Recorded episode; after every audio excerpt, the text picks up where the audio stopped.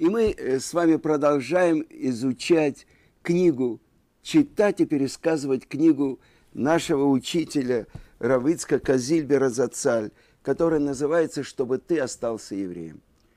Как при этой самой советской власти с пятилетками по борьбе с религией остаться верующим евреем и не нарушить ни одной субботы. Наша глава называется «Субботы в университете». Э, в году есть 52 субботы. Но сколько раз в жизни я должен был изобрести повод не работать в этот день. Причем так исхитриться, чтобы это не бросалось в глаза. В университете я дальше ближайшей субботы не загадывал. Я разрабатывал прием только на одну субботу – и так я обращался к Творцу мира.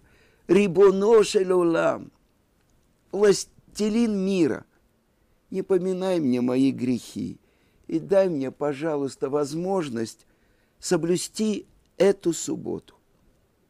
Почему я не просил больше? Трудности надо преодолевать по одной. Нельзя громоздить их перед собой, как гору испытаний до следующей субботы всякое может произойти. Либо, не дай Бог, меня не станет, либо, дай Бог, придет наш царь Машех. У меня был целый набор уловок, позволяющих избежать нарушения шаббата. Я, например, мазал пальцы йодом и перевязывал руку вызовы к доске, я не трудоспособен. Понятно, что каждую субботу так не сделаешь, но раз в месяц можно. Другой способ. Я построил на том, что дружил со слабыми студентами и помогал им по математике. А потом в аудитории я сидел рядом с ними. И вот когда на субботу выпадала письменная работа, я случайно забывал тетрадку. А на вопрос преподавателя, а вы почему не решаете? Я отвечал, мы вместе. Преподаватель был доволен, что я помогал Славому. А то вдруг контрольная в субботу. Я моментально начинаю страдать от зубной боли и отпрашиваюсь в поликлинику. Врач справку может и не дать, но на этот час я выкрутился. И так каждый раз – я вспоминаю, как часто э, Равицкак говорил, выкрутиться. В ситуациях самых невозможных. Не волнуйся, выкрутиться. Продолжает Равицкак. Я уже э, вспоминал об из, известном физике, исследователе парамагнитного резонанса Евгения Константиновича Завойском. Он преподавал у нас физику. Мы были знакомы. И вот в субботу он читает большую лекцию на факультете. Слушало его человек 200, не меньше. А я как раз сидел возле выключателя. Время зимнее, где-то в три часа начало смеркаться. И тут лектор просит меня, Зильбер, включите, пожалуйста, свет. А я притворяюсь, что не слышу. Через пять минут он повторяет свою просьбу. Зильбер, включите, пожалуйста, свет. А я делаю вид, что не слышу. И в третий раз. А я не слышу, и все. На мое счастье, какая-то девочка, девушка, студентка, подбежала и включила свет. Обычно я хорошо ориентировался в учебном материале и никогда не отказывался выйти к доске. Но вот, однажды, преподаватель механики, профессор Николай Гурьевич Читаев, вызывает меня к доске в субботу. Я сказал, что я не готов. Он меня подбодрил. Ничего, я вам помогу. А я тупо отказываюсь. Четыре раза в течение занятия он пробовал меня извлечь и поставить у доски. Но я так и не вышел. Ну, вы сами понимаете, приятного мало – к тому же смущало, что профессор может обидеться. Но пронесло, он не обиделся. И пришлось мне даже бороться с собственной высокой успеваемостью. Из-за нее меня хотели сделать ленинским стипендиантом, а я боялся. Если мой портрет появится на доске почета, я стану заметнее, труднее будет соблюдать шаббат. Поэтому я специально старался получить отметку пониже, не круглые, отлично. Один случай мне запомнился как действительно жуткий. Все студенты были комсомольцами. Отказаться от вступления в комсомол было небезопасно. Ко мне постоянно с этим приставали, а я отговаривался, мол, я еще не готов, еще не всего Ленина знаю, не всего Маркса и тому подобное. Так и тянулось до пятого курса. Ну вот уже близится выпускные экзамены, а я все еще не комсомолец. Недопустимая вещь. Порторг факультета, его звали Голованов, подошел ко мне с этим вопросом сам. Я ему отвечаю, я еще не готов, я готовлюсь. А дело было в пятницу вечером. Вдруг всех зовут на собрание поговорить об организации госэкзаменов. Обычный ритуал, выбирает председателя, потом секретаря. Голова предлагает секретарем избрать Зильбера. У меня сердце ёкнуто. Что он догадался? То комсомоле говорит, то в секретари предлагает. Хочет принудить меня писать в шаббат. Пробую отказаться, не выходит. Но если сейчас все обнаружится, меня просто выгонят из университета начинается собрание. Я сижу, люди выступают, вносят предложения по графику экзаменов, такую-то группу в такой день, в такие-то часы. Я внимательно слушаю, стараюсь запомнить. А один студент, Генка Изотов, забеспокоился. Что же ты не пишешь? Подожди, я еще запишу. Еще через пять минут. Опять? Ну что же ты не пишешь? Мы же забудем. Он не вытерпел и сам начал записывать. У меня камень с души свалился. Раз он пишет, все в порядке. Вечером, на исходе субботы, я пошел к нему домой и все переписал. На этот раз обошлось. Однажды после молитвы я сидел в подпольной синагоге и вслух учил Талмуд. Вдруг вижу, входит милиционер – власти узнали про наш тайный молельный дом и послали его закрыть.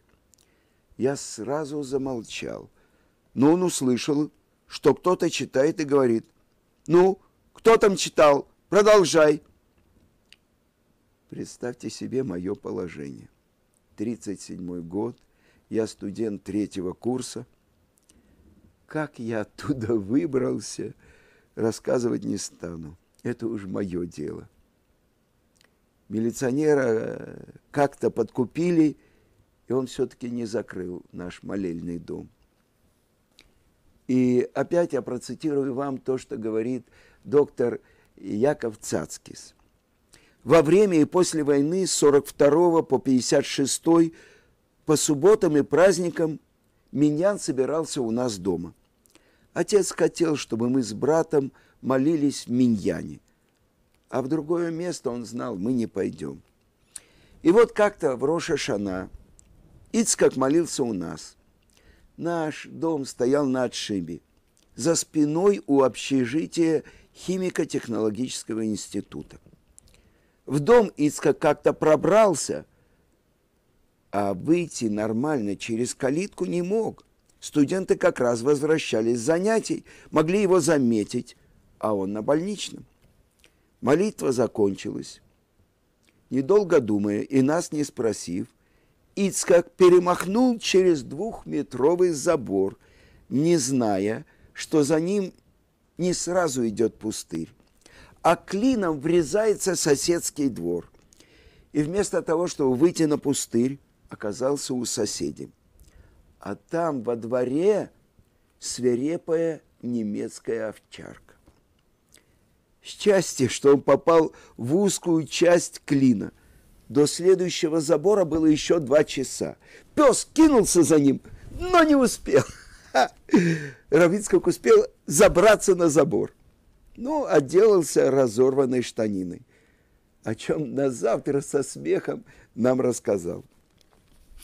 Но продолжим то, что рассказывает Равицкак. В те времена в университете часто можно было увидеть людей в штатском. Э, вы понимаете, это люди КГБ. Тогда это называлось НКВД. Лекции прерывались и начиналось.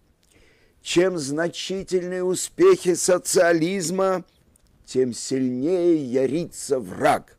Шпионы, диверсанты, ну и так далее, известные песенки. Товарищ Шапошников обращается внезапно к одному из студентов. Ваш двоюродный брат арестован. Я об этом не знал, тихо отвечает он. А такой-то не ваш родственник? Я не помню.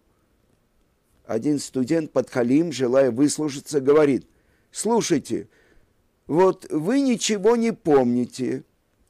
Зачем же с такой памятью вы учите математику? На следующем занятии я этого шапошника уже не видел. Помню преподавателя диалектического материализма. Он так убедительно излагал материал, как будто все, о чем он говорит, видел своими глазами. И вдруг он пропал, нету и все. В чем дело? Оказался врагом народа. Пришел другой преподаватель на его место. Спустя три недели и его арестовали. Третий – то же самое.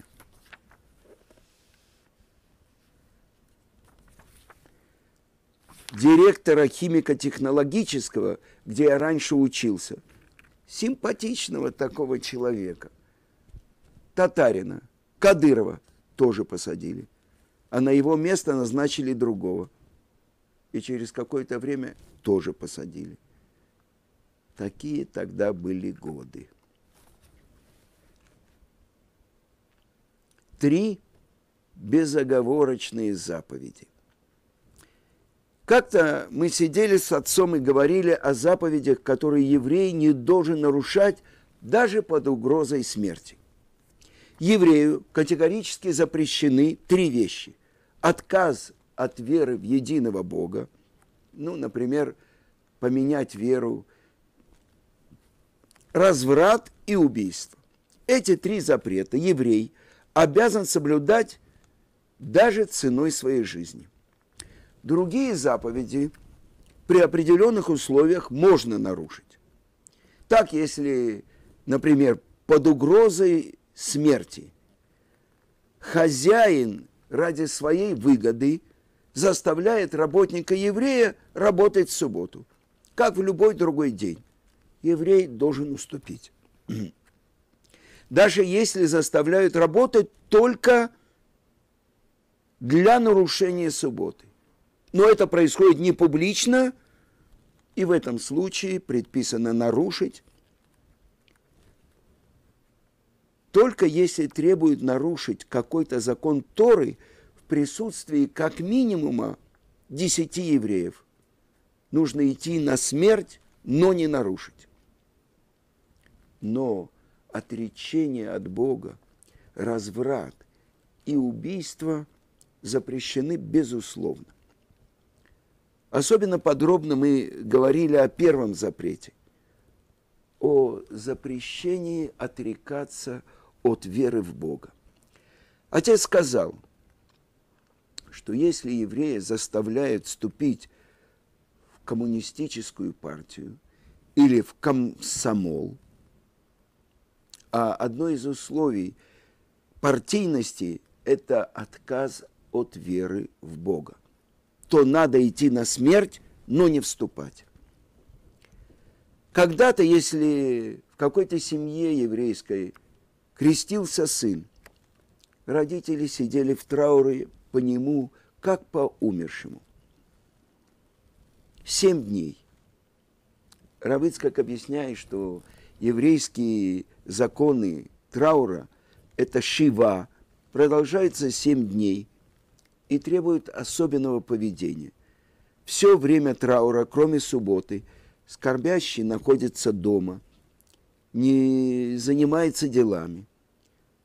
По закону, сказал отец, нужно было, нужно было бы так сидеть и по тем, кто стал коммунистом. Этот разговор происходил, помнится, где-то в сороковые годы. И в тот день я встретил Якова Цацкиса.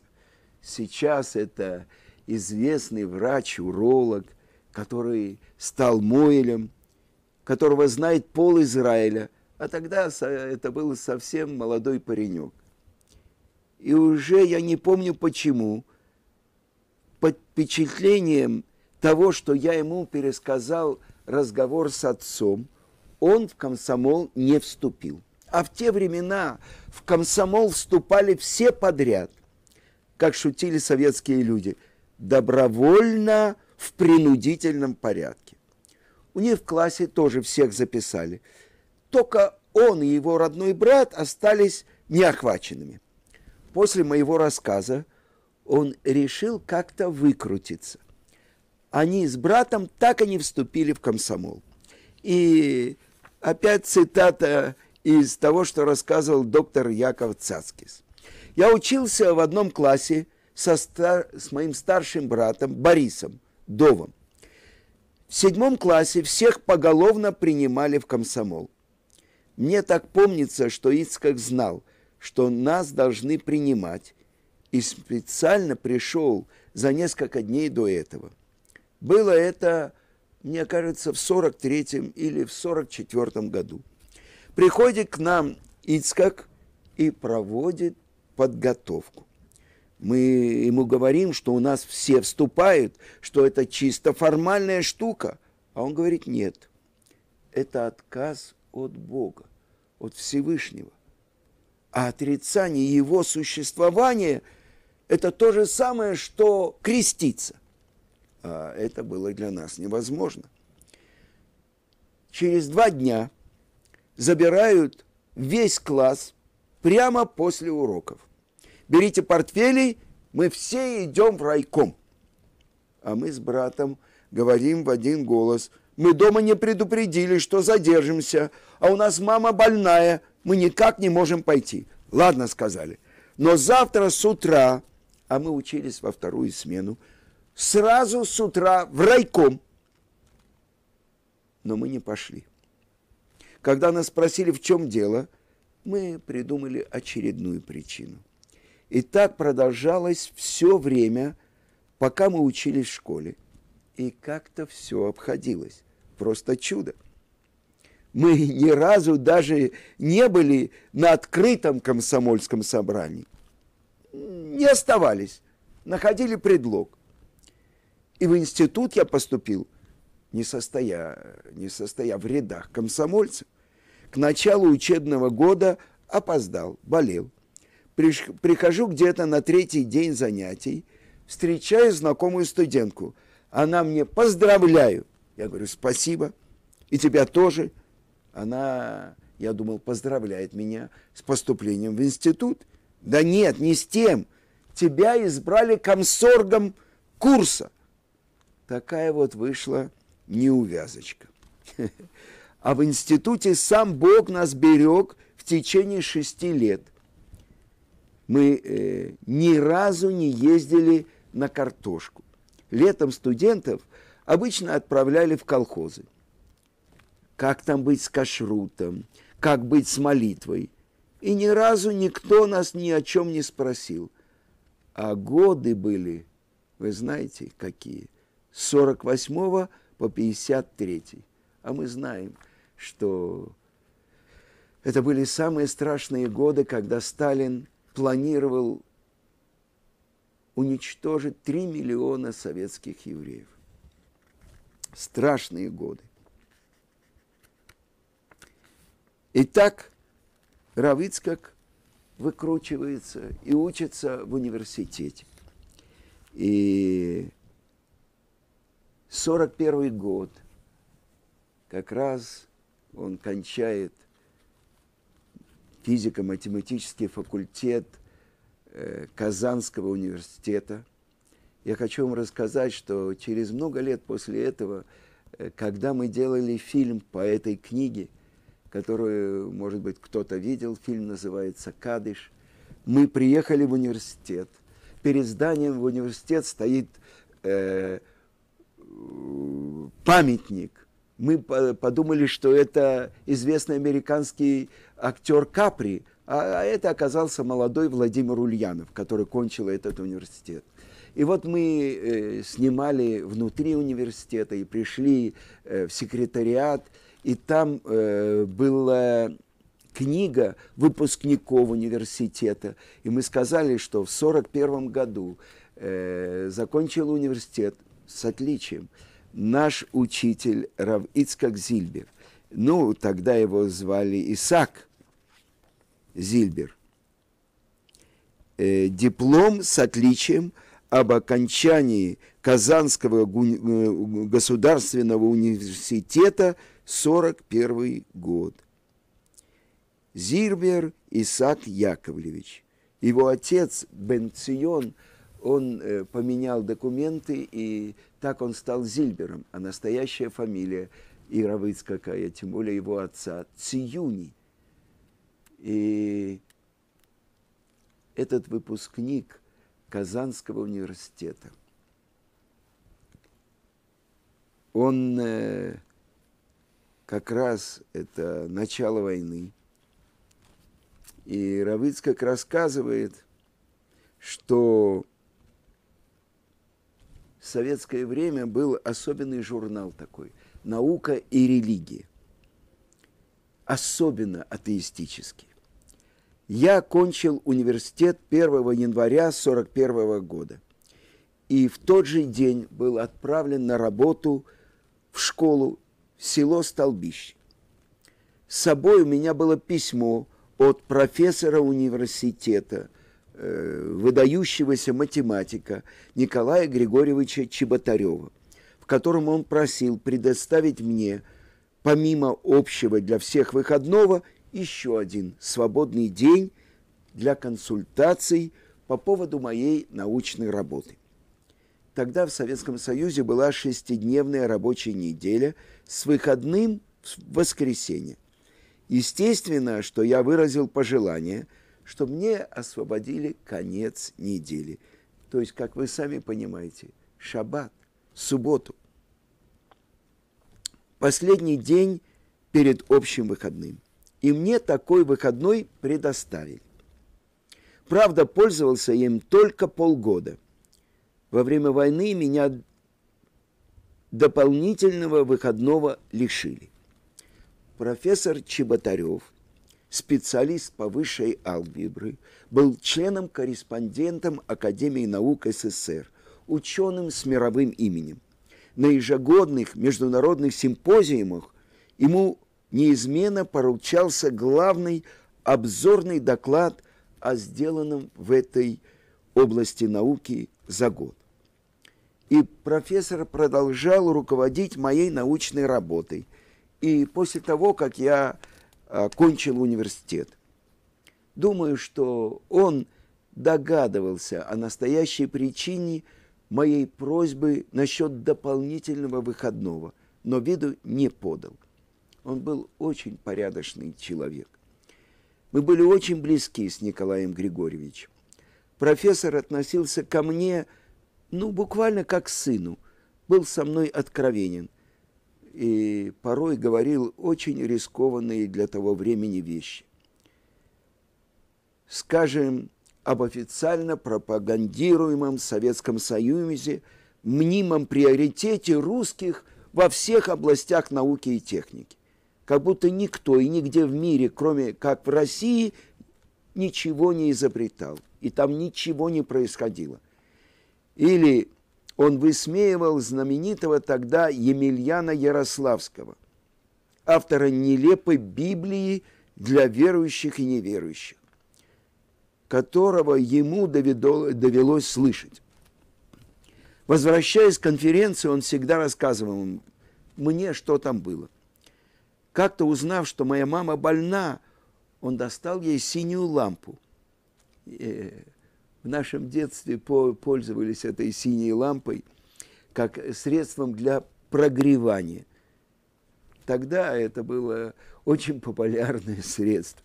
Он принес ее в университет в субботу, а я в этот день по возможности пропускал занятия. А я как раз был в синагоге, когда к нам в дом пришел староста группы с пакетом. А когда я женился, я посетил моего профессора вместе с моей женой. По окончании института я хотел поступить в аспирантуру. Это избавило бы меня от необходимости работать в селе и так далее. И профессор считал меня подходящим для себя аспирантом. И в 43-м, во время войны, он подал заявку на вакансию аспиранта, уверенный, что сможет меня принять, если его просьбу удовлетворят. Я сдал экзамены в аспирантуру, но у самого академика Чеботарева с его заявкой не получилось. Единственное место аспиранта отдали выпускнику Ленинградского института, эвакуированного в Казань. Весь мой труд по сдаче экзаменов пропал даром. Я сказал себе, Парухаше, слава Богу, раз меня не приняли, значит, это Творец делает для моего добра. И действительно, вскоре мне понадобилось много свободного времени. Заболел мой отец, надо было за ним ухаживать. В любом случае, я не смог бы учиться в аспирантуре и помогать моему больному отцу. Но профессор меня не забывал. По житейским обстоятельствам все реже мы продолжали встречаться до самой его смерти. Благодаря Николаю Григорьевичу я стал свидетелем удивительного случая. Первый год моего учительства подходил к концу, когда началась война. А во время войны почти вся Академия наук СССР эвакуировалась в наш город, в Казань. В 43-м отмечалось трехсотлетие со дня рождения Ньютона. Чеботарев был одним из докладчиков на торжественном заседании Академии. По его ходатайству я получил специальный пропуск на заседание. И вот выступал Сергей Иванович Вавилов, президент Академии. Он произнес примерно следующее волосы встают дыбом при мысли о гениальности Ньютона, который почти на три века предвосхитил теорию света. И он прочел цитату из книги Ньютона. «Математические начала натуральной философии». Я вздрогнул, услышав то, что он говорил. Вы не найдете во Вселенной места – где между любыми двумя точками не действовали бы силы притяжения или отталкивания, электрические или химические. Я вижу в этом вездесущее Творца. Вы представить себе не можете, что значило произнести такие слова в той стране и в то время. Докладчик легко мог бы избежать риска, опустив эти слова. Но он их произнес.